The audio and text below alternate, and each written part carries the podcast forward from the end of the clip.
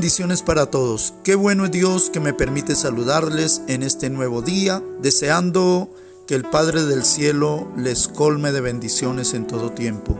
El pan del cielo para hoy, vamos a tomarlo del segundo libro de las Crónicas, capítulo 7 y el versículo 15 que dice, Ahora estarán abiertos mis ojos y atentos mis oídos a la oración en este lugar. Amén.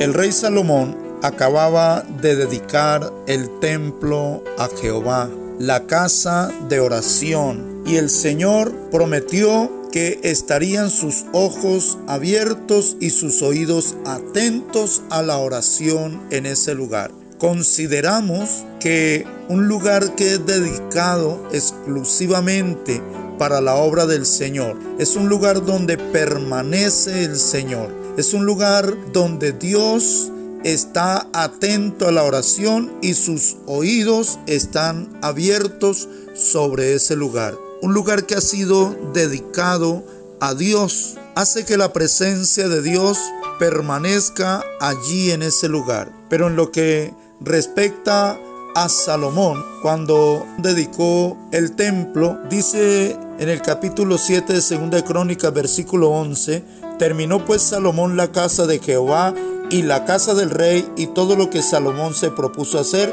en la casa de Jehová y en su propia casa fue prosperado. Y apareció Jehová a Salomón de noche y le dijo, yo he oído tu oración y he elegido para mí este lugar por casa de sacrificio.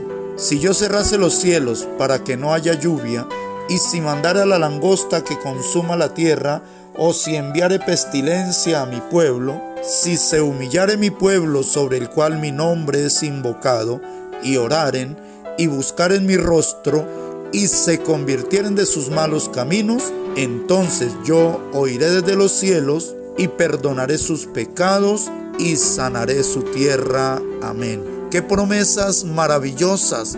Y hoy nosotros podemos contar con que esas promesas también son para nosotros.